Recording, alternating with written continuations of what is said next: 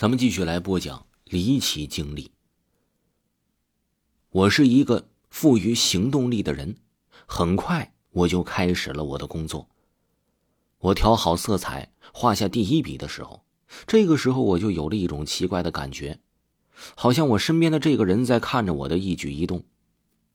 当然呢，事实上什么也没有，我就是有种强烈的感觉。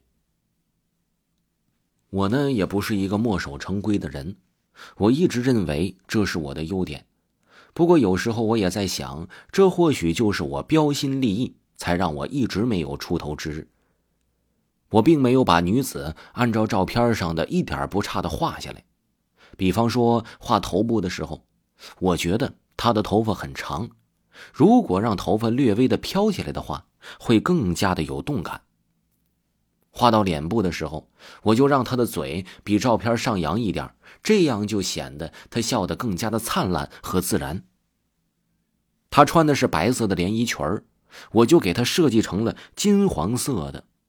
白色虽然看起来圣洁更纯洁，不过却过于刻板和无生气。用了三天的时间，一个长发飘飘、笑容灿烂的、身着黄衣连衣裙的动感女郎就跃然纸上了。不知道老者会给出什么样的评价，至少我是非常满意。我刚画完，两个人连门都不敲的就鲁莽的闯了进来，是老头和他的司机。如果他不是我的客户的话，我当场就不客气了。两人看着我很奇怪，我看着他们也很奇怪，好一会儿我才开口。老先生，您这是刚刚参加完葬礼吗？我看着他们的黑西服上别着的白色菊花，说道：“啊，对不起，先生，我们以为你已经不在世上了。”司机尴尬的说道：“我明白了，这葬礼的打扮感情是冲着我来的，就算是我的涵养再好，此时也无法忍受了。您钱多花不掉，是拿我寻开心的吗？”我大声说：“哎呀，你误会了。前几个画家呀，都是我们敲门而没人答应，我们只好推门而入。我进来的时候，人已经死了。我们以为这次和前五次没有什么不同，所以。”老者说道。司机是可能怕我再说出什么令他老板难堪的话，故作轻松的说道：“我想您的大作已经完成了吧？”我把画架转给他们，老者刚开始还没看出来这是他的大孙女呢，仔细的看了半天之后才看出来，连声说道：“哎呦，不可思议，不可思议啊！”老头这个时候呢，给了我十万块钱，然后把画拿走了，说是要烧给孙女。当天晚上，我就梦见了这个照片上的女孩，穿着我给她设计的黄色的连衣裙儿。他告诉我，虽然生在富可敌国的家庭，可是他生长的并不快乐，因为没有人理解他。那些酒囊饭袋的画家只会按照照片上的样子画的。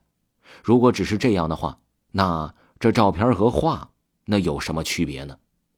花高价请他们又有什么意义呢？